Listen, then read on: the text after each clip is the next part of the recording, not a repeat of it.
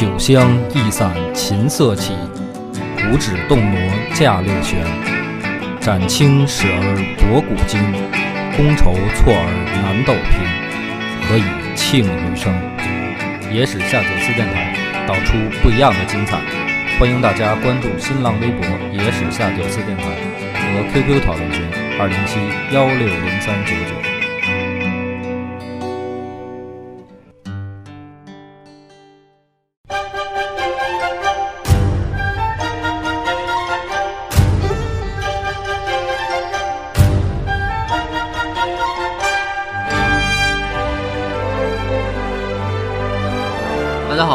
收听《野史下酒》，主播恶霸波。大飞、老番仔，王月，豆豆，咱们这回还是光武中兴。虽然这个群里面也好，或留言也好，有的人包括帆儿哥也说说这光武中兴拖得太长了嘛，希望尽快结束。但是呢，咱们讲光武中兴，实际上也是为了后面讲三国作为一个更好的铺垫。所以呢，今天已经迎来了光武中兴的最后一期，也就是大结局。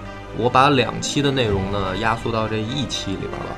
就是能省略的尽量省略，目的就是说把这个光武中心做一个圆满的结束，所以这一期可能会有点长，是两期的量嘛。那么咱们上回说呢，就是说打这个陇右的时候，然后莱西出了一个可以说是很大胆的决定，就是奇袭略阳，直接在对手的腹地插一颗钉子。那么这个时候呢，咱们上期讲呢，就是莱西进去以后，成功拿下略阳城。左等右等，就是不见刘秀的大军全面进攻支援他，怎么回事儿呢？刘秀这边啊，手下这哥几个老兄弟都疯了，说：“哎，你看咱们这个莱西兄弟争气啊，已经歇进去了，上吧！这吴汉这个跟盖言什么的，跟底下就开始准备准备冲了，生被刘秀给叫回去了。什么意思呢？刘秀就说：你们现在去进攻啊，他们刚刚在打入敌人内部的时候，敌人的士气还没有严重受到影响。”这个时候就像什么呢？就像说你这个后腰眼上长一个青春痘，你没觉得怎么着？这个时候他不会把注意力转移回去，所以你要等，你要等到莱西这个小青春痘已经变成一大肿瘤的时候，咱们再全面进攻。这个时候他们就会有腹背受敌的这种难受劲儿就出来了。等啊等，终于这个莱西在那儿苦守苦守，终于大家都觉得机会到了。这个时候呢，这个手下马援开始给刘秀献计。说现在我们已经到了进攻陇军的最好时期，只要咱们全面进攻，他一定会土崩瓦解。这个时候呢，众将士呢就是这时候跳出来就反对反对他说：“哎，上次我们说进攻，大哥反对，这次你说进攻，你怎么知道这回时机就到了呢？万一没准再等两天才是时机呢？”马援听这话呢也不生气，啊，就说大家都不要急啊，微微一笑，说：“这个大哥，你给我找一袋米来。”刘秀说：“找袋米好办，让手下小兵扛一袋米来说，给你干嘛用啊？”马援呢就从这米袋里啊攥米出来，就随着手从这米啊从指头手里缝里往下漏，漏漏漏漏漏，大家逐渐就看到他漏出来这个米啊，在地上形成了一个战略图，陇右的所有的山川地形啊，都跟这个米的这个米粒儿就是一个作战图就出来了。这大哥还有副业呢，是吧？哎。所以呢，这个他把这个立体图一拿出来，哎，给大家讲，说。你们看啊，咱们现在呢，应该啊，绕过陇右敌军的这一条防线，怎么走呢？从七县径直往西北，然后呢，经过泾水，穿越安定城，直取他的第一重镇高平第一城，然后呢，再由瓦亭向南直捣天水，就是又是一个战略迂回。这个咱们从上期开始，微信我已经配图了，就是每一次每一次战略，所以这次呢也也也上图，到时候大家一看地图就明白了。这个时候呢，刘秀也不不由得赞叹啊，说兄弟还有这手艺，这个很清楚啊，敌我双方态势一目了然，看来此战必胜。就是很直观了嘛，因为那个时候古代人他还是弄一破羊皮什么的在上面看那个地图嘛，没有没看过这这个这个沙画这种地图，所以这也是我国军事史上啊有史记载的第一个人用沙盘进行推演的。米盘，哎，这马援就是他开创的这么东西。这边呢，刘秀确定了全面进攻以后，就秘密派人联络窦融，就是河西那边的这个这盟友一块儿，咱们共同进攻。窦融接到刘秀的这书信以后，立即率领河西五郡的士兵，还有羌族及小肉支的数万这个骑兵啊，包括辎重车辆五千余辆，很快就和刘秀的大军在高平第一城会师，然后展开全面进攻。这个时候呢，韦骁苦心经营的防线突然就让刘秀的这个汉军啊从背后进行猛烈打击，果不其然，土崩瓦解了，全盘崩溃。瓦亭守将牛韩在这个王尊的劝说下也投降。王尊之前呢就被刘秀给劝降了。不但这两个人，韦骁手下十三位大将所属的十六个县部众十余万人全部投降，就是因为他是等于在腹背受敌的情况下，就对大哥失去信心了。这个时候呢，韦骁惊慌失措的带着妻子、妻子、老婆、孩子啊，就往西城跑，投奔自己的手下杨广。公孙述派来的援军，在这个田衍和李煜的带领下呢，开始退守上线，就是整个陇右这条战线全面崩溃了。韦骁手下第一猛将王元不知去向，这个时候略阳之围不战自解，就是莱西的那块啊，苦守的这块不战自解，陇右在渭水以北的地盘全部落入汉军的手里面。那么这个时候呢，就是第二次攻陇战役，汉军全面获胜，就以这样的结束告终了。在龙山神秘消失的这个韦骁手下第一猛将王元去哪儿了呢？出现在了蜀地的公孙述面前，白帝。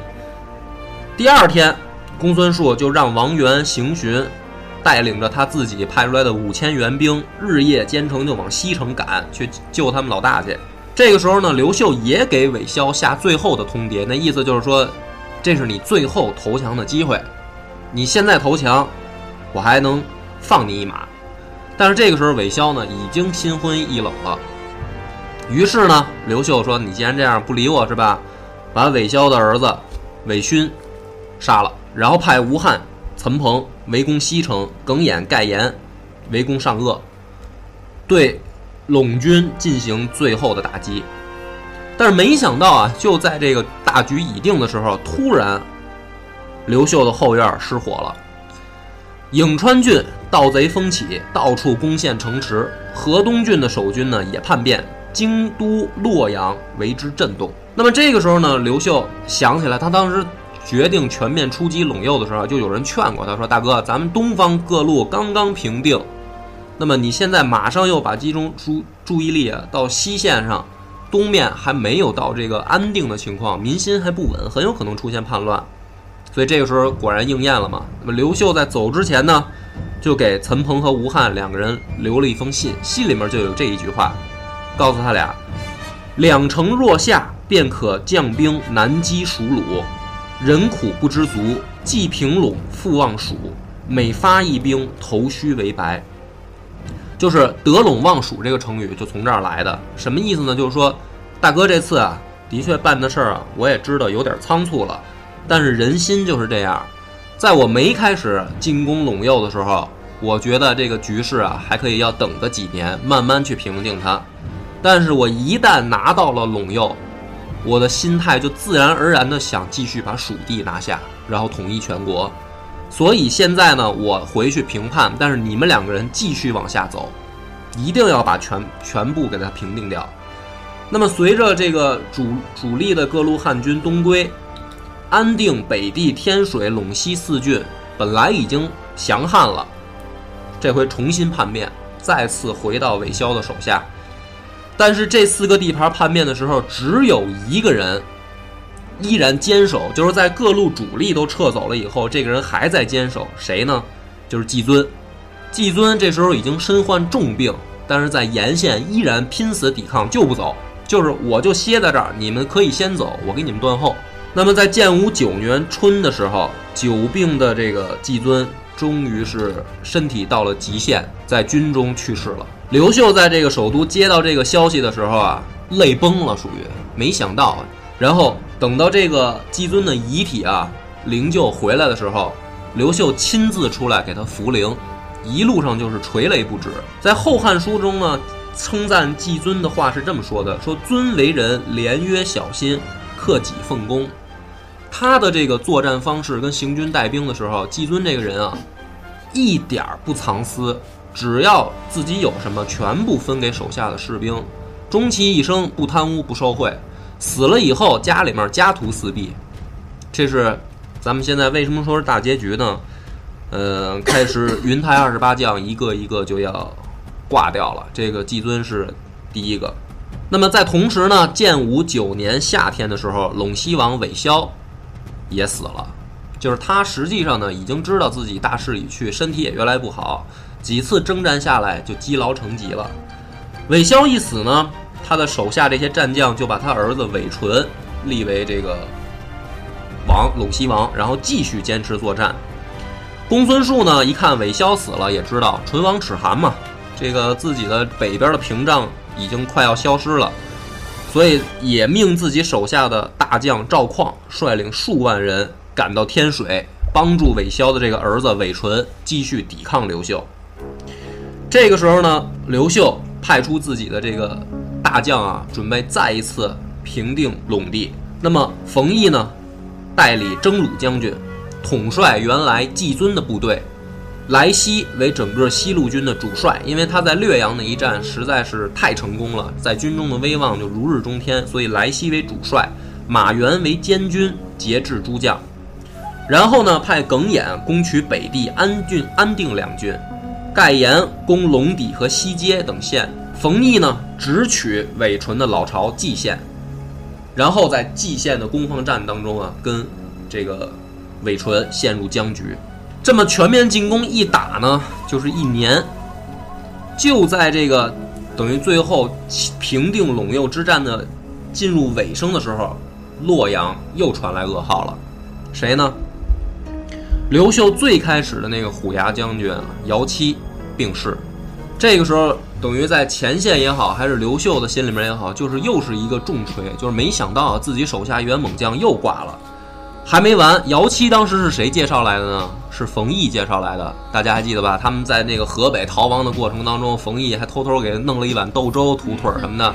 当时冯异介绍的姚七，就在姚七死了没多久，西县征西大将军冯异病逝军中，两个人可以说命运就很巧合，前后脚来到刘秀的军中，前后脚。又离刘秀而去，拜把子兄弟吗？就是兄弟，嗯，就是不求同年同月同日生，但求同年同月同日死。所以呢，这个又问题就来了，刘秀的这支西路军的统帅啊，冯异死了。建武十年夏天的时候，陇右战局再次陷入僵局。这个时候，刘秀呢亲自回到长安，就是说，我不能再让我手下的兄弟就这么一个一个就拖死，我要亲自。去征高平，我要亲自挂帅。去的之前就派了手下自己另一个大将寇寻，还记得吧？在那个魏县造拿竹子造箭那哥们儿，作为他大大后方大本营那哥们儿说：“寇寻，你这回啊上前线干嘛呢？去高平城劝降。就是咱们这个战局已经拖了一年了，再往下拖，不知道拖到什么时候。你去劝降，走这个攻心路线。”寇寻呢，就去了以后就琢磨说：“你看啊，咱们打陇右已经打了这么长时间了，按说呀，他们其实心里面也已经开始松动了。这个时候，大哥派我来劝降，成功率可以说在百分之七十以上了，基本。但是呢，他不知道对面的这个高平城守将手下呢有一个幕僚，叫黄甫文。这黄甫文呢，就给高平城的守将就说啊，说咱们不要着急投降。”他这不是来派派咱们这个劝降的这个使臣已经到了吗？说这样，咱们先不要答应他，让我出使汉军的营寨，我去他营寨里面看一看他们的虚实，是不是他也已经到了强弩之末？那么这个高平守将高俊就说：“那你就去呗。”但是呢，就是说这个你摸清楚了以后回来，我就还是意思再等一等，还是再等一等，再看看咱们到底是再继续跟他扛下去，还是还是咱们干脆投降？这个黄甫文来到寇寻的这个营帐以后啊。他表现出来的就是非常的傲慢无礼，什么意思呢？就是说我通过这样的激将法呀，我激一激你，为什么呢？假如说你真的是很牛逼，你不在乎，那么我表现态度傲慢的，你就态度也会很强硬，对吧？你可以不在乎我，你可以骂我，你可以可以把我赶走。但是如果你的内心实际上也在松动，你们汉军的这个本身也在这个在犹豫要不要继续打下去。那么我一旦态度傲慢，你就会无下限的来迎合迎合我，希望促成我们投降。他他是这么想的。可是没想到寇寻呢，这哥们儿吧，虽然在大后方待的时间挺长的啊，但是呢，也是个有心理底线比较 比较高的这么一个主儿。一看说，你跟我这儿臭牛逼，说那这个不行就宰了呗。说要打就打，要降就降，你就别废话。于是呢，就把这个黄甫文直接给宰了。宰了以后呢，这手下哥几个就就惊了，说大哥派咱们来劝降，结果你把人使者给宰了，你这到时候他不这不是对，这是这是一种挑衅行为，他肯定都不投降了。后勋说啊，你们错了，说这个人眼神里面明显带有的就是来试探我们。那么他为什么要来试探？一定是高平的这个守将心里面松动了，他派他来试探我。而且这个家伙竟然敢在我这儿这个态度倨傲，那么他回到他们高平城里面，他一定是更嚣张的。也就是说，如果高平城里面出现两派意见，一面一方面说投降，一方面说再等一等，那么这个黄甫文就一定是支持再等一等的那个角色，而高俊就是高平的守将，一定是支持赶紧投降的。所以我现在就把他宰了，第二天高平一定会投降。果不其然，第二天高俊就打开城门，马上向汉军投降。他一看就惊了，他就说：“没想到态度这么强硬，那么就是人家不怕我们。”其实是中了这个寇勋的这个攻心计了。寇勋早就看穿他们这心里的小猫腻儿。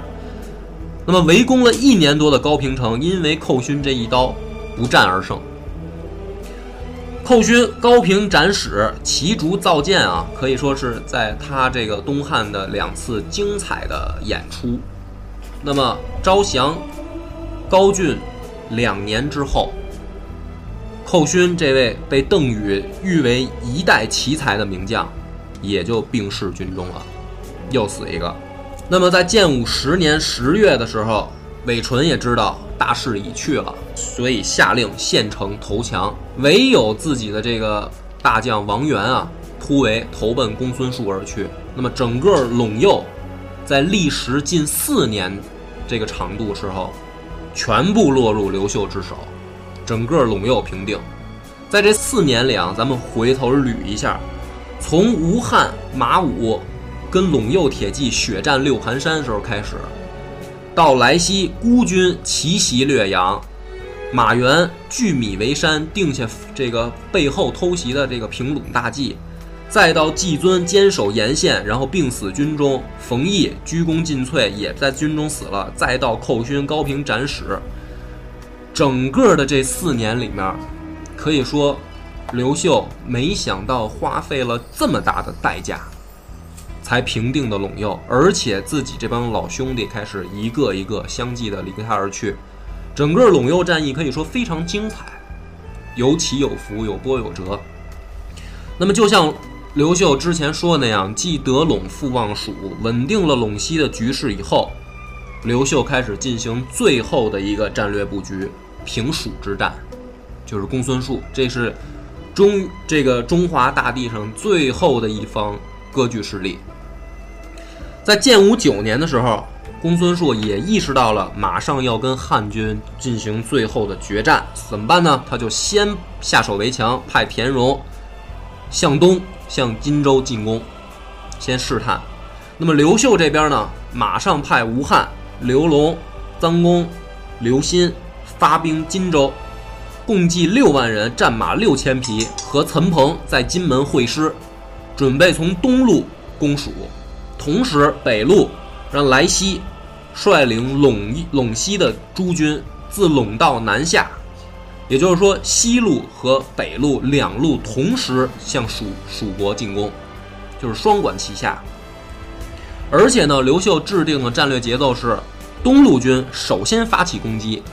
等到东路军打过三峡以后，占领江州，北路军再进攻，就是一个战一个攻进攻蜀国的节奏已经定好了。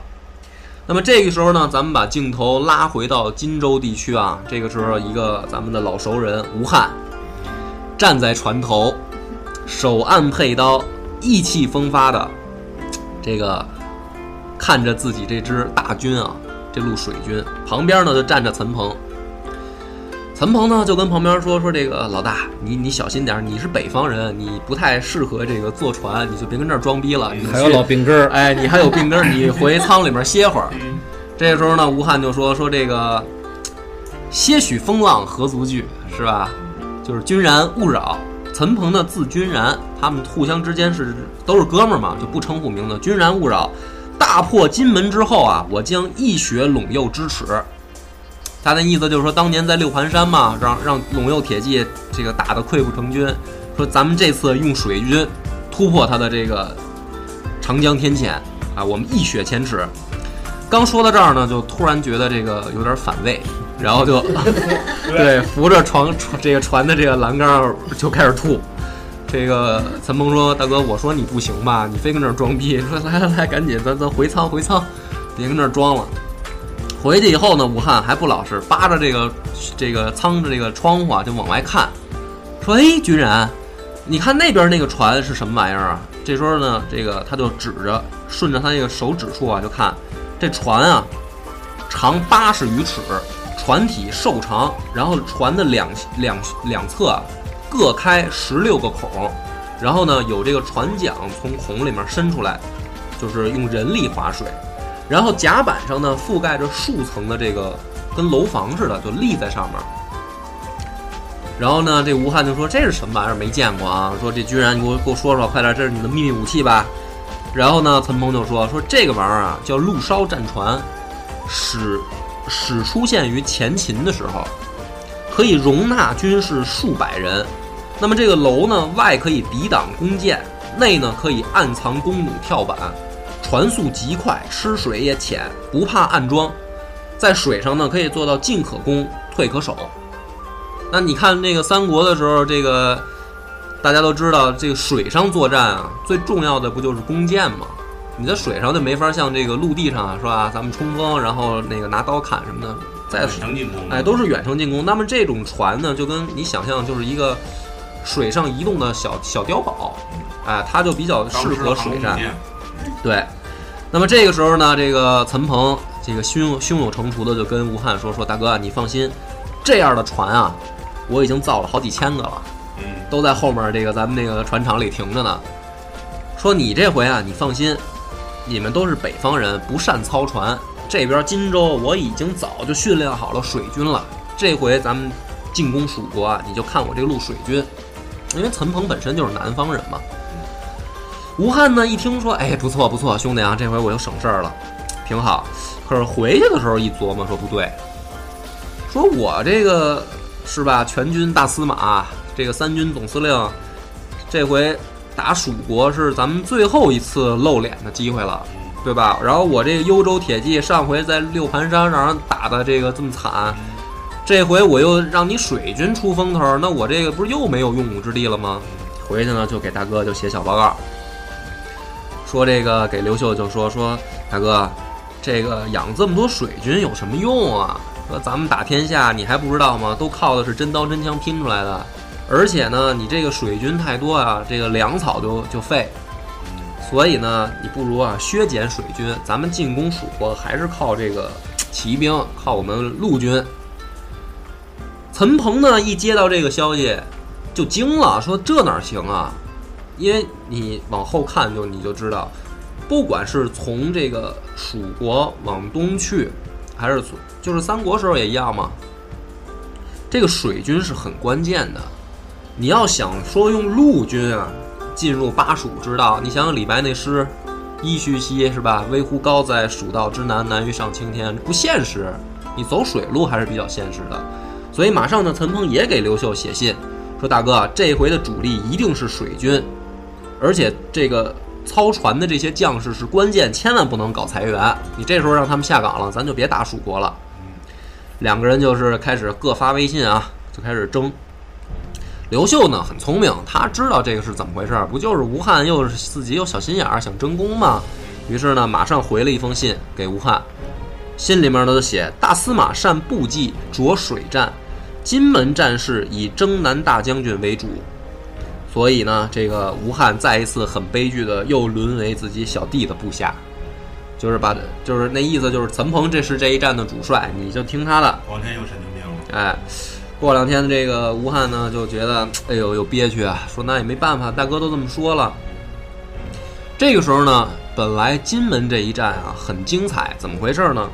蜀军就在金门这块呢，在这个河道里面啊打了无数的暗桩，就是你战船过来以后就会被水里面这暗桩给顶住，顶住以后呢，这边就可以就成了弓箭的活靶子了嘛。然后呢，在这个暗桩后面又做了好多的这种浮桥，就是在江面上做浮桥，你船不就开不过去了吗？在浮桥再过后呢，是他们的水寨，上面呢也建造的非常的这个结实，所以说是一个水中的堡垒。水的两岸再加上陆地的这种堡垒，就是在这儿打了一个这个三这个什么水陆空吧，这个全全方位的一个铁一样的防线。那么这一仗的时候呢，陈鹏造的这个战船就管用了，因为它吃水浅，暗桩根本就没用，拦不住。拦不住。然后到了浮桥那儿以后，被浮桥挡住以后呢，陈鹏早就做好了准备，让自己的这个军队啊，广广带这个火箭，就是赤壁之战那那个烧它，哎，借着风势就把蜀军的这个铁一般的防线啊给烧一精光。金门一战呢，蜀军大败，蜀将王正斩下主将任满的首级，向陈鹏投降。田荣呢败退江州，陈鹏便以火烧金门而威震巴蜀，就是后来说白了就是就是三国时候周瑜那那状态，那这时候就是陈鹏。那么陈鹏呢，这个时候已经按照刘秀的战略部署，攻过三峡，进进攻到江州，所以呢，他推荐刘龙为南郡太守，自己亲自带领着臧公刘歆突破三峡天险，攻入蜀地。吴汉呢，则被留在夷陵，然后聚集后续的军马，乘船跟进，就是他已经开始准备长驱直入。那么汉军这一走，走到哪儿呢？就直接打到了武阳，就是已经到了江州的附近。这个时候呢，北路军来西也按照刘秀之前部署的战略计划，就这时候该动手了。于是马上率领盖延、马成在河池下边发动进攻，就是北路军也开始动手，然后逼近蜀地。那么一旦来西的这支北路军啊，翻过秦岭，汉军就能够纵横驰骋在川北的平原上，成都就再无险可守，成都平原就没有再有这个有利的地形屏障了。这也是刘秀呢早就计划好的，就是东路军先动手，所以蜀军呢就会把所有的注意力就在东线战场上。这个时候，北路军一旦动手，翻过这个山川，一马平川，那就直接打到成都城下。但是呢，这个时候可耻的这种手段就伏在了蜀军的一个军事会议上。这个里面有一个小人叫桓安，就给蜀蜀将出主意。他说呢，说一对啊，汉军一旦翻越这个这个大山到平原上，我们就再无险可守了，怎么办？派刺客。所以呢，在这个刘秀马上认为就能拿到成都的时候，又一封噩耗传过来了：莱西在军中被蜀国的刺客暗杀，整个的这支这个北路军又群龙无首了。刘秀当时就是，就心里面就觉就在已经像滴血一样了，就是这支北北路军只就进入陇陇右以后，就好像是一个诅咒一样，只要谁当主帅，谁就出事儿。莱西又死了，但是没办法，这支军队还是必须往下走啊，怎么办呢？就让马成代理中郎将继续指挥北路的汉军。那么，正当马成准备翻越这个秦岭的时候，背后又乱了，陇西羌族叛变，马成没办法的情况下，只能再带北路军返回陇右平叛。那么这个时候，平定蜀地的重任就全被打乱了，只好落到陈鹏一个人的肩上了。就是原本是两路出击，现在只好东路军继续再深入。那么川东的重镇江州可以说是城坚粮多，易守难攻，轻易之间你也不好拿下。陈鹏这个时候呢，又坐在自己的军帐里面，开始构想自己的一个战略构思。他是战术大师。但是在此之前，咱们就说他之前的那个带敌人、给敌人设迷宫、带人劫走走，那个只是他刚刚开始形成自己的这种作战风格。陈鹏军事生涯的高峰就是在进攻蜀国的时候，也就是这个时候，他想出了一个更完美的一个战略方式来入蜀。怎么回事呢？他放弃江州，打算不在这儿强攻，然后呢，留下自己的一支兵马。和江州在这儿继续跟他对峙，自己亲率大军绕过江州，沿嘉陵江北上，然后攻下垫江县，先占领蜀地最有名的粮仓平曲，拿到了蜀地近十万担粮食以后啊，然后再沿江水继续在蜀国的腹地开始神出鬼没，就是一会儿在左一会儿在右，你根本判断不清他的进攻方向。这个时候，公孙述一听这个岑彭已经杀进来了，都已经就是惊了，说没想到我这条战略防线这么快，就是第一道就被他被岑彭攻破了，第二道在江州这儿这个重镇，他竟然绕过不打，有点那个咱们说耿弇进攻山东那个趋势啊。但是耿弇是骑兵，他可是水军，就是更复杂。那么公孙述这会儿呢，就拜自己的这个新来的大将严岑，咱们说嘛，打不死的小强，一直抵抗到最后的严岑。然后率领公孙辉、吕伟等这个自己手下的战将啊，率重兵集结在广汉资中一带，就是再在陈鹏面前设下一道防线，然后调领王元，就是陇右叛变过来那个原来韦骁手下第一战将王元南下增援，因为北路军已经退了嘛，北路军回去平羌族叛乱了，所以王元率军南下，在陈鹏面前形成一个犄角之势。然后再命侯丹率两万人据守江州上游的黄石，确保自己主要防线的侧翼安全。就是说，你这回你想绕你都绕不过来。那么双方呢，大军云集，一场大战马上就要在长江和嘉陵江之间的这个广阔区域里面展开。陈鹏这时候怎么办呢？只留五万人给自己的这个副将臧公。继续牵领牵制这个对面的严岑这支军队，然后再次率汉军的主力放弃广汉这条战线，把敌人的主力扔在这儿不管，怎么办呢？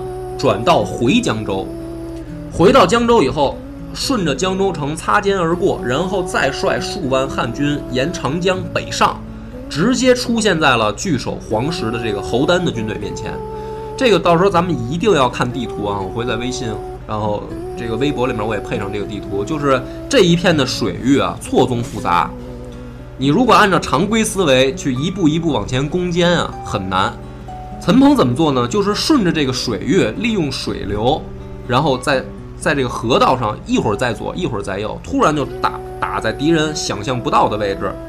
那么数万汉军呢，昼就是等于昼夜奔袭，沿途的蜀军望风而降。然后接连攻克了，就是南安啊、什么汾道啊这些，直达岷江之畔。大家一看地图就明白，为什么说陈鹏是战术大师了，就是他他带领着这支这支部队，在敌人的腹地，让敌人被迫按照他的节奏打，然后还逮不着他。等到这个拿下了这个闽江，沿闽江而上，然后开始进攻五阳城的时候，陈鹏开始。转弃自己的水军，然后上岸，沿途奔袭两千里，奔袭到哪儿呢？陕击这个这个蜀国的广都，兵锋就开始直指成都，就是打到一定程度，我这支水军，这不是战船，不是几千艘厉害吗？不要了，我直接上岸，率骑兵突袭你的心脏。当汉军的这支骑兵出现在成都平原的上的时候。整个蜀地为之震慑，就是这回跟莱西不一样，莱西是要翻过秦岭，准备出现在成都平原的时候，蜀国人就已经惊了。现在的陈鹏是已经驰骋在蜀国的这个成都平原上了。然后呢，有一天，这个陈鹏啊，在将就是在军帐里面，还是看作战地图的时候，突然这个。接到了一个手下的来报，说这个外面有对方啊来投降的人了。说这个人呢自称是成都的这个一个官吏的家奴，然后呢想投降汉军，而且呢特意带来了整个成都的布防图，就是敌人的一切部署都在这张图里。陈鹏闻言大喜，马上呢就把这人叫进来，准备让他这个指点一下我们怎么进攻最后成都。但是没想到，又是随着自己的目光在地图上一点一点展开，凶光一闪，一把匕首直接没入陈鹏的这个肚子里边儿，就是图穷匕首现，又是刺客。那么在这个时候，这个噩耗再次传到了刘秀的宫中，你的这支东路军的主将也死了。但是陈鹏死了这个事儿虽然很可惜，但是咱们也得说，陈鹏是中国就是军事史上第一个开创从三峡从东往西进军入蜀的先例的人，他是第一个。因为你本来逆流而上就难嘛，孙权为什么老跟这个刘表要干仗啊？就是因为他在上游，而陈鹏做到了第一个从三峡进军入蜀的。但是现在陈鹏死了，这个局势立即又变化了。为什么呢？因为他当时留给自己的副将臧公啊，只留下了五万蜀国的降兵，让他在平曲一带牵制广汉一线严岑跟王元的部队。现在他死了，然后臧公手下又是五万蜀国的降兵，也可以说局势是非常危险的。虽然他有五万人，但是都是投降过来的部队。而且对面岑严岑和王元的这两路兵马马上就要展开合围，所以臧公这个也非常的这个等于说是就是在悬崖边上。那么咱们先不说张公，再往后看，陈鹏还在后面留了一支部队是谁呢？就是在吴汉率领下，在沿水路缓缓跟进的这支部队。刘秀这个时候呢，马上诏令吴汉接替陈鹏。统一指挥东路军，就是吴汉再一次上任，当当这个三军总指挥。在吴汉呢赶到这个陈鹏弃掉水军转为陆军的时候，吴汉就得到了陈鹏留下来那几千艘战船，所以在建武十一年十二月的时候，吴汉率领南阳三万精兵，乘坐陈鹏留给他的陆烧战船，逆长江而上，大举进攻蜀国的公孙述。这个时候的吴汉可以说是怒火攻心，因为陈鹏跟他是非常好的朋友。吴汉在船头就打出了一句口号：“血洗巴蜀，为君然报仇。”别的我不管，我的我的目的跟大哥的目的不一样。我这回来，我是为兄弟报仇来了。所以吴汉带领的这支军队本身他就是喜欢激发自己手下兽性的这么一个人嘛，而且这回为了要报仇。可以说跟之前岑彭的那支部队的军纪啊截然相反。吴汉大军过处，沿途的城镇只要稍微敢抵抗的，全部屠城。就是只要你敢惹我，只要你还不投降，我就屠城。建武十二年的时候，吴汉率军和蜀将魏党、公孙勇激战于鱼培津，大破蜀蜀军，将魏党、公孙勇的属下全部坑杀。公孙述听到这儿以后大惊，再次抽调自己手下十万军队在成都一带设防，然后派自己的女婿史兴率五千兵马至武阳。这支五千兵马在吴汉的进攻下一天都没扛住，然后全部被吴汉坑杀。就是在这个白起那一套啊，白起那一套，就是在网上啊，有人争论到底是当年白起杀的人多，还是后来吴汉杀的人多？对。然后呢，吴汉在血洗武阳城之后啊，率军开始直扑广都。广都周边的这些小的城啊，跟郡县啊、郡县，一听说来的是吴汉，纷纷就开始这个丢盔卸甲，然后不战而降，因为这个杀神的这个名号已经出来了，嗯，这就是个疯子。你看，你别你别跟他较劲，已经神经病了，这会儿要。对，吴汉的这个疯狂的属于报复性的进攻啊，让成都整个地区的老百姓都晚上都不敢睡觉，就吓成这样。因为这这支部队跟其他部队不一样，其他部队的作战目的是打击你的军事目目标，打击你的军事力量，但是跟老百姓没关系。但是吴汉不一样，吴汉对见人就杀，老百姓也不放过。那么这个时候，成都城下的这个决战可以说是不可避免了。刘秀知道，这个时候不能激励吴汉。吴汉这个人不需要激励，刘秀这个知道，吴汉这时候需要的是冷静。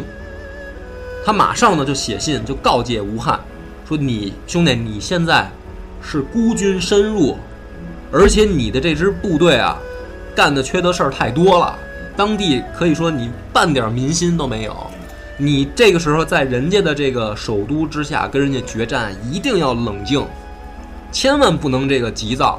那么这个时候呢，这个好消息也传来了，怎么回事呢？咱们刚才说的那个臧公不是留了五万降兵在那儿牵制吗？大家都以为就是臧公肯定死定了，可是没想到呢，这个臧公啊可以说是非常大胆，他怎么办呢？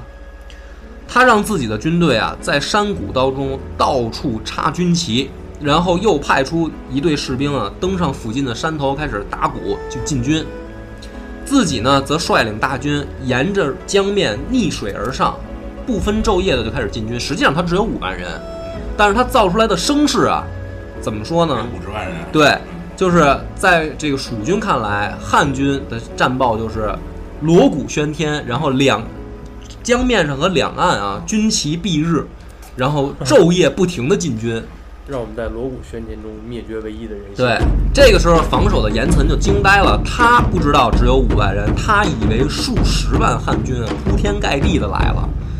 所以，虽然严岑也是战场速将啊，那这时候也失去理智了，马上下令撤退，十多万蜀军啊，就在这样的情况下一溃千里，就是吓跑了。因为他也知道后面那个吴汉那支部队已经往顺沿着这个岩层的那个有点那个淝水之战的意思。对对对对，你说的是那个苻坚是吧？啊，那么臧公呢，在这个情况下可以说是虚张声势，吓得这个蜀军慌不择路啊，所以他呢马上就乘胜追击，沿着这个水路就往上冲。这个时候呢，他的这个消息王元也接到了，王元也心灰意冷了，一看严岑都跑了，自己也就率部往后退。臧公在这个情况下意气风发，然后呢，这个沿着蜀国，就是先是攻下了裴城，然后斩杀了公孙述的弟弟公孙辉，接着攻克樊县、敝县和吴汉，最后成功的在成都城下会师了。就是本来这五万人，本来你以为他得死在里边，结果人家还跑到这儿。找着大哥来了。战后一统计，臧公连战连胜，前后收缴符节五个，官印一千八百枚，破这个蜀军俘虏以十万计，这五万人最后。那么在这样的情况下，公孙述苦心经营的这几条防线，可以说被臧公一个人啊彻底荡平，就这么厉害。那么咱们就回到刚才这个刚才说的，刘秀不是给吴汉就开始写信了吗？说，你看，现在我们两路兵马汇集在敌人的城下了。那么这个时候，吴汉，你作为三军总指挥，一定要谨慎，你的下营也好，战略部署也好，一定要小心。可惜啊，这个他告诫的人是吴汉。如果这个时候你想，如果是季尊，如果是冯异，如果是岑彭，如果是莱西，刘秀的这封信，我相信就会起到效果，好使，好使。可是他这信写不到阴间去。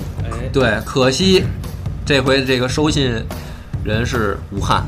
吴汉这时候已经处于暴走状态了，一路就是杀过来的，瘦就是人人什么不分，方圆十里不留不留火种，就是眼睛已经变不了白了。对，根本看着刘秀这封信就没往心里去。怎么怎么办呢？吴汉呢是这么部署的：两万步骑逼近成都十余里，沿着江岸、北岸跟南岸同时扎营。就是他把自己的两支兵马分开分开了，而且中间只以浮桥相连，就是在中间这条江，只以一座浮桥相连。吴汉认为自己这样可以成为犄角之势，一旦蜀军攻击哪一路军营，另一路就可以支援。于是呢，这个战略部署马上就快马啊，有人回报给给刘秀。刘秀看到吴汉的这个部署，气得茶杯直接就摔在地上。然后奋笔疾书的开始骂吴汉，说你记不记得当年我们绿林军起兵的时候，王莽的部队就是因为这么下营，才被我大哥刘演分别击破的。说你现在竟然这么夸张，中间还隔一条江，人家是在江两条江之间分别下营，您现在是隔着一条江分别下营。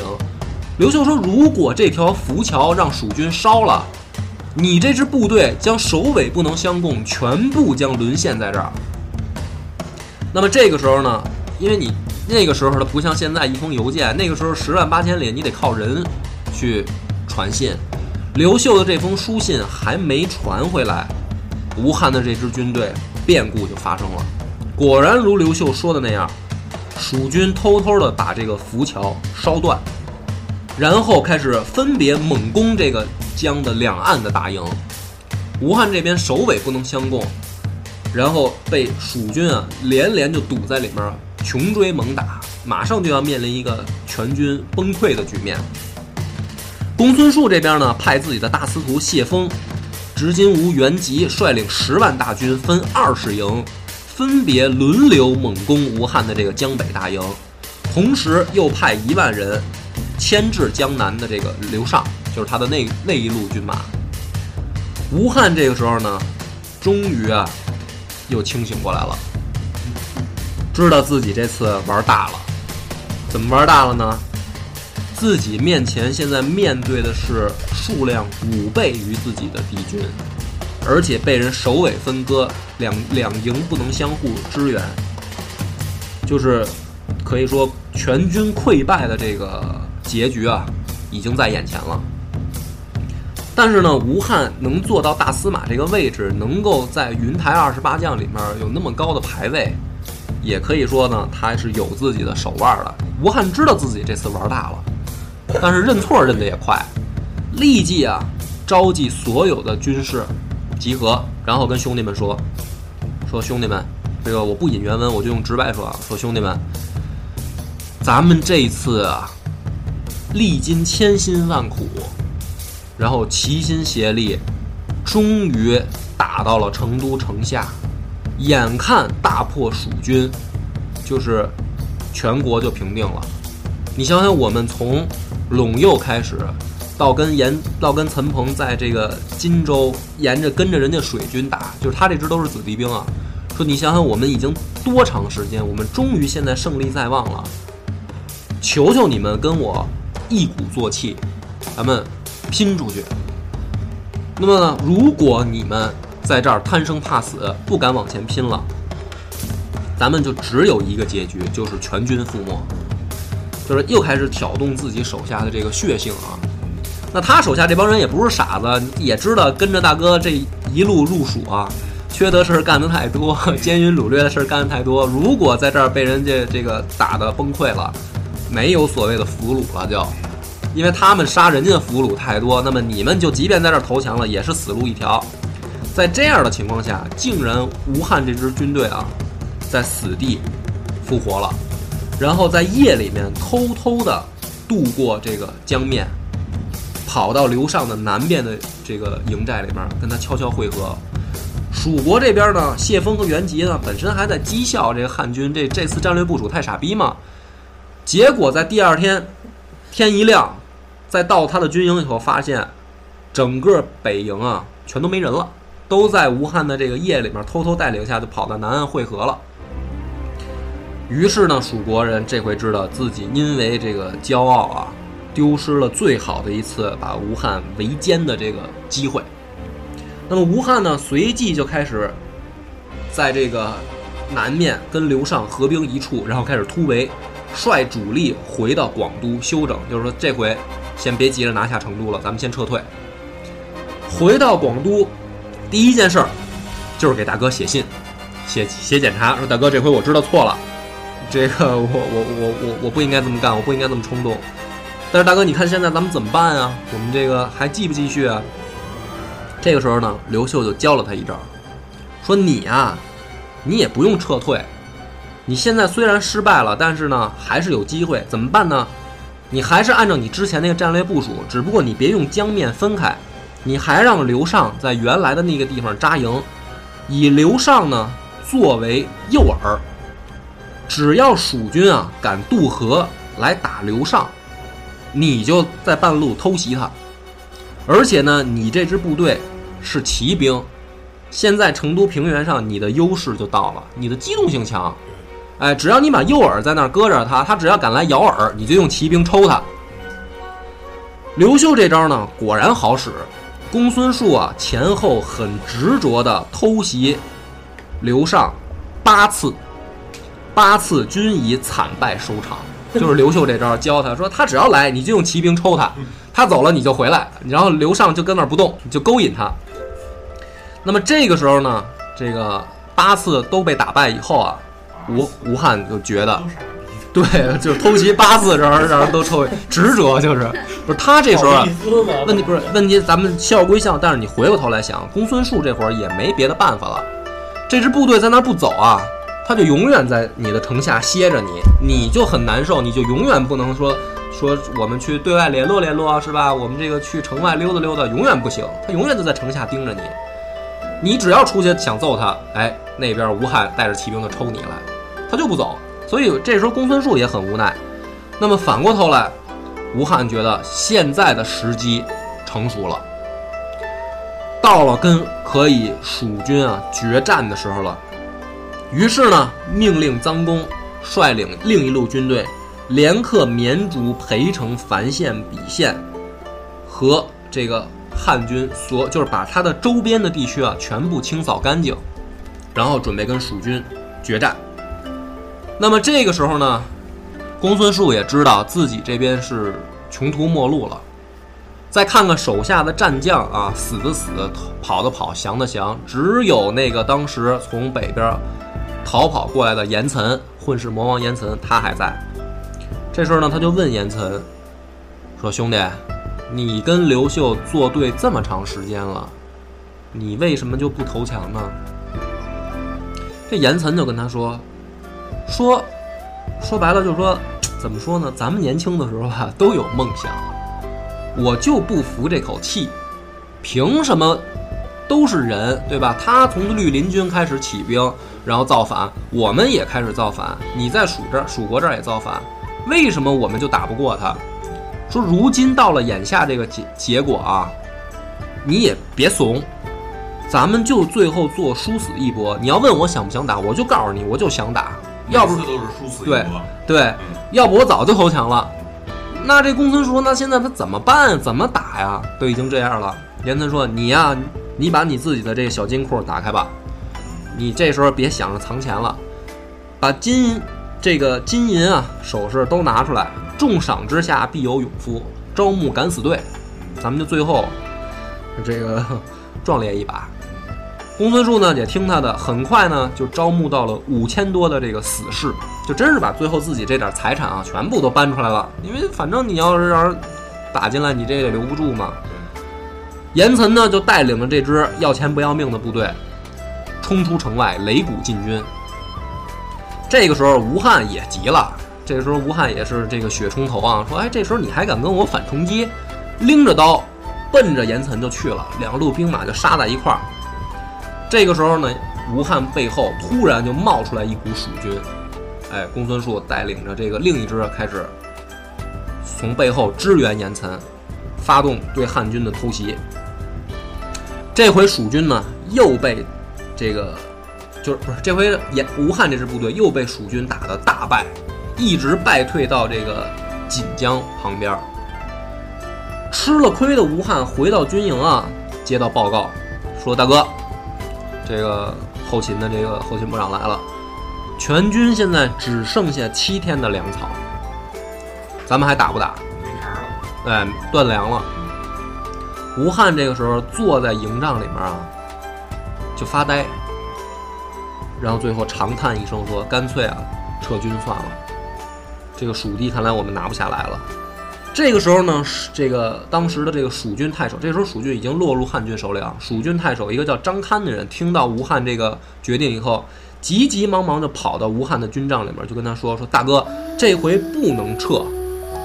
说你现在快没粮食了，我告诉你，坐在成都城里面的公孙述也快没粮食了。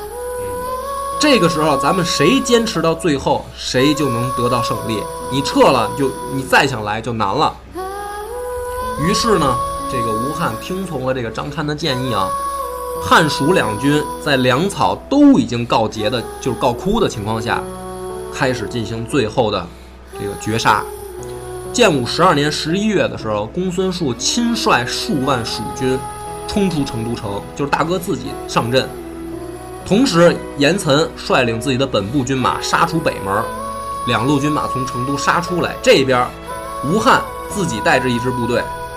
当公带着另一支部队，两路兵马就是没有什么诡计，没有什么阵法，没有什么攻心，就是干。前后经历过三次啊，杀在一块儿，然后各自退开，再杀在一块儿，经历过三次，从早上一直杀到黄昏。实力的对比出现了，就是这个时候汉军总攻的信号打响了。数万精骑排山倒海一般向最后蜀军发动进攻。经过一天的血战，蜀兵就已经是精疲力尽，而且在战阵当中，公孙述身受重伤，就是他因为自己这回亲自拿刀砍人家嘛，结果身受重伤。在蜀军败退回去以后，公孙述躺在这个床上啊，这个胸口这儿缠着绷带。然后看着下面跪着的严岑，说：“兄弟，对不住了，哥哥这回得先走一步了。”这个时候，严岑啊看着这个公孙述，心里面一阵凄凉。他就自己回想啊，从开始起兵造反，然后再跟赤眉军打，再跟冯，再跟邓禹打，然后最后打不过，又碰上冯异。然后又跟耿弇打过，各种过又跟岑彭打过，然后又退到陇右，又跟莱西打过，又在公孙述又跑到公孙述这儿，又又跟这个吴汉打，这一幕幕过完以后，严岑知道，这个公孙述一走，自己也是再也没有地方可去了，所以他很悲剧，他就是。从他出现那个时候，我就说他是在东汉时候的一个唯一的小强，从开头就跟刘秀作对，一直作对到最后，无路可去的情况下，自杀，就那我也不投降，我就不服你刘秀，汉子，汉子。那么在这个时候，刘秀平定天下的战争，可以说是全部结束了。随着巴蜀的灭亡，这个中华大地的版图上。全部都插上了他汉家的旗帜。讲到这儿呢，咱们光武中兴，可以说云台二十八将的这个战战略、战术、战争到这儿全部就结束了。后面马援还带领这个自己的部队去北击匈奴，南拼这个越南，那个越南人民叫做交织，对，然后还有这个征氏两姐妹，在现在还在越南被封为这个民族英雄。这些事儿呢，我不讲，因为毕竟这个是属于，在现在来看啊，是对外战争了。那么刘秀呢，自己建立的东汉王朝，终于拉开了一个崭新的历程，可以就是治治天下了，开始他是真正的皇帝了。他虽然之前是是皇帝，但是他现在地盘统一了。那么在这样的情况下呢，大家其实。我觉得稍微对历史啊有点儿这个了解的人，就应该习惯性的会想到，开国皇帝啊，一般对自己手下的开国元勋们都不太好，除了这个赵匡胤啊。那么刘秀是怎么做的呢？有一次啊，刘秀的儿子太子请教刘秀关于这个战守方面的这个学问。因为他是这个马上皇帝嘛，他自己的这个国家其实是从他自己开始在马上打下来的，所以他儿子就问他说：“爹啊，当年这个你这么厉害，说你教教我怎么打仗啊？”这个时候刘秀跟他说：“说从前呢，卫灵公向孔子请教打仗的事儿，孔老二说呢，这不是你该操心的。那么今天呢？”这个我告诉你，这也不是你该操心的。什么意思呢？刘秀就是说，这个天下经过连年的战乱，终于在我的手里边平定了，和平了。我不希望儿子你来问我怎么打仗的事儿，你的心里面就不该有这个念头，你就应该去想怎么治理好它。那么他这话说出来以后呢，他身边的这些开国功臣大将邓禹、贾复这些人啊，之前就很长时间跟着刘秀，就听明白了他话里边的意思了。怎么办呢？纷纷在第二天上班的时候交辞职报告，解甲归田。就是大哥，现在天下平定了，没有什么事儿，没有我们什么事儿了。我们都我们这些人都是粗人，我们只会打仗，我们不会干别的。现在没有仗可打了，我们希望回家养老。对，哥儿几个财务自由了，哎了，走了。那么这些功臣呢，带了一个头儿，手下啊这帮，因为他们都是元老，那么其他的战将只要是跟随刘秀一路打过来的，纷纷跟他们一样，就是一样画葫芦，也交辞职报告。刘秀通过这样的方式呢，相当于解除了他们的兵权。但是呢，刘秀还定期啊，在这个皇宫里面召开聚会，就是咱们每年聚会一次。当年的这些老兄弟、老朋友都可以不用按照咱们这个制度，什么你们要上朝那一套，你们就是我的朋友，你们可以在聚会的日期进皇宫，来咱们定期的，就是喝点酒，聊聊咱们年轻的时候那些事儿嘛。吹牛逼，哎，那么在这样的情况下，在和平时期，这个刘秀军中这些影响极深的开国功臣们逐渐隐退。那么实际上呢，你反观历史上来讲，这实际上对他们是一种保护。你再回头想想刘邦，对吧？怎么去杀韩信？怎么去杀他手下那些功臣？那么这个是对于功臣们来讲最好的一种结局。那么因为刘秀这种做法，东汉这些开国的名将名臣都得以保全自己的荣华，得以善终。搞定自己手下这些老兄弟以后，建武十七年十月十九日，刘秀废皇后郭圣通为中山王太后，改立自己的原配阴丽华为皇后。你就想想他隐忍了多少年，他他为了要打这个天下，在当时在河北的时候，不得已娶了郭圣通，直到现在，终于又把自己的原配恢复为皇后的身份，然后册立阴丽华的长子刘阳为太子，后来改名叫刘庄。可以说，刘秀的这个天下基本上就是回到了他自己想象当中的那个正轨上，再也没有人可以出来对他指手画脚。那么同时，建武二十年的时候，大司马吴汉这个重病，然后呢，这个刘秀就跑去探病嘛，因为这时候他已经这个不是不在军中不挂职了。跑到床前以后，刘秀就问自己这兄弟说：“这个咱们自起兵以来东征西战啊，到现在我当了皇帝，到现在你又要走了，那么你还有没有什么想交代的？就是大哥给你办的身后事儿，你就说吧。”这个时候呢，吴汉咱们之前那么多次讲到他啊，说他疯了也好，说他这个杀神也好，这个时候吴汉在临死之前就跟刘秀缓缓地说：“说大哥，兄弟呢很笨，什么都不懂，但是呢，我希望大哥以后千万不要再就是一激动就大赦天下了。就是这个吴汉啊，我很之前尊敬他就在这一点。他作为一个战将，在战场上去杀人、去杀俘虏、去杀老百姓，但是他临死之前呢，他依然不改自己这臭德行。他跟刘秀说的是：“大哥，你以后千万不要再大赦天下了。”为什么这样的人刘秀一直留在身边？他可以说这样的人坏了他很多的民心，这样的人会导致很多的这个不稳定因素。但是留着这样的一个人的目的就是说，这个天下在极乱的时候是需要这个秩序的，是需要公平的。你刘秀呢，作为一个明君，作为一个明主，你想得到老百姓的民心，你刘秀颁布了很多法律，比如说什么样的法律呢？就是比如说六十岁以上的人不许加刑，然后比如说寡妇不许加刑，然后妇女妇女什么的不许加刑，就是很然后经常大赦天下，就是这个犯人都都放出来。这个时候他需要有吴汉这样一个人，到死都跟他说：“大哥，你不要老这么干。为什么？这个天下到最后需要的是公平，不是仁慈。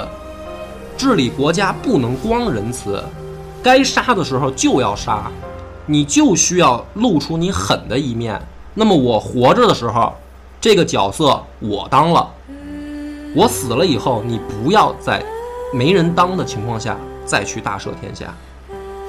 那么，刘秀在平定天下以后，每天啊，每一天都按时起来办公，从早上批阅奏折到太阳下山，没有一天休息。就是他当了皇帝以后，他的一个生活状态。那么。也在这样的状态下，云台二十八将就一个一个的先后去世。在中原二年二月初五的时候，刘秀六十二岁，终于在自己的南宫殿结束了自己传奇的一生。刘秀死了以后的第二天，一个这个还没死的人在老家听说刘秀死了。一病不起，谁呢？就是当年不远千里拄着拐杖来找他的这个同学邓禹。邓禹听到刘秀死了以后，这个一病不起，隔了一年去世了。当年的那个天才少年，如今呢已经是一个白发苍苍的老者。听到大哥死了以后。就再也没说过一句完整话，这就是他手下的兄弟。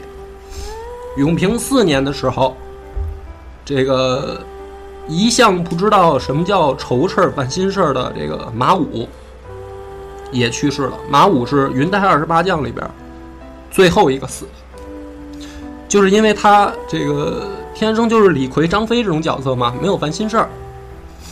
那么在公元六十一年的时候。刘秀跟他手下的这二十八个兄弟，全部就离世了。在永平七年的时候，这个咱们整个光武中兴里面最后一个主人公殷丽华，带着微笑和平静，也走完了自己的一生。她从嫁给刘秀到最后死在皇后位置上，一共干了二十四年，享年呢最后是六十二岁。最后和刘秀合葬在就是汉家的这个陵墓啊，元陵。我觉得乐巴波他说了这么多期的那个光武中心啊，然后真的感觉倾注了特别多的心血。然后我给大家讲一讲这刘秀他身后的事儿，这真是纯野史了。我的家乡呢就是在这个河南洛阳，然后在洛阳城呢有一座山叫做北邙山。古人说啊，这生在苏杭，葬在北邙。这北邙山自古就是华夏奇地之所在，正所谓是千胜万计归邙山。北邙山上沉睡着无数的帝王将相、才子佳人。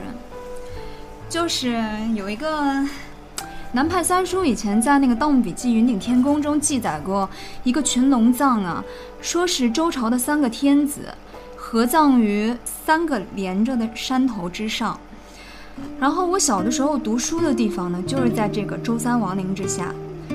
所以说，这北邙山自古就是阴宅风水的洞天福地。但是这个光武皇帝他后来却没有葬于北邙山。在我们洛阳当地有一个传说呢，就说这光武皇帝啊一世英明，可是他的那个儿子却是特别混。在他生前的时候，他永远就是叫他儿子向东，他儿子就向西。然后叫他儿子向南，他儿子就向北，所以他就想，在他生时的时候，就算在北邙山上起一座陵，也难免在自己百年之后，不被他儿子强拆改葬于黄河滩上。于是，在他临终之前，就对他儿子讲：“老父我命中缺水，我死后你就把我葬在黄河滩上。”结果他也没有想到，他这个儿子就突然良心发现了，觉得自己犯了一辈子浑，一定要在老老爹临终之前遂了老爹的心愿，所以就在刘秀死了之后，就把刘秀葬在那个黄河滩上。当然，这传说只是传说啊，他这个儿子也就是后来的那个汉明帝刘庄。他这个儿子其实也挺挺挺挺挺英明的一个人，他后来也是北击匈奴啊，建立了什么安西都护府，再到后来佛教传入汉地所建的第一座寺庙洛阳白马寺，也就是他的儿子就是出资主持修建的吧。这个光谷中兴的结尾呢，还是我自己来结。为什么？嗯，为什么这个我这么喜欢这段历史？为什么这么多期就是一定要把它讲完，然后连续的讲？就是大家想象一个一个场景啊，一个呃一个农民，一个年轻人，一个农民，在在这个家里面，就是天天除了下地干活，什么都不想。突然有一天，这个天下大乱了，然后这个年轻人呢，他在自己。年轻时候的梦想就是在首都的街头发出了一个什么呢？做官当做执金吾，娶妻当得阴丽华。他就这么点梦想。到最后，因为天下大乱，因为自己要生存下去，大哥被杀，然后媳妇儿不能不能相伴，然后必须要娶另一个女人，然后到自己手下有有兄弟叛变，然后再到征战天下的时候，自己的这个兄弟们一个一个死，到最后。他完成了天下统一，然后跟自己的媳妇儿，就就是找了一个黄河岸边就下葬了，就是这样的一个人开创的这样一段历史，到到现在，其实很多人对东汉的这段历史完全就没什么了解，没什么印象。我自己呢，觉得这个是一个嗯很可惜的，也是很值得我们去嗯铭记的一个人物，一段历史。那么历史本身呢，它有自己很多的面貌，它有自己很多的这个画面，有的很精彩，有的呢很无聊。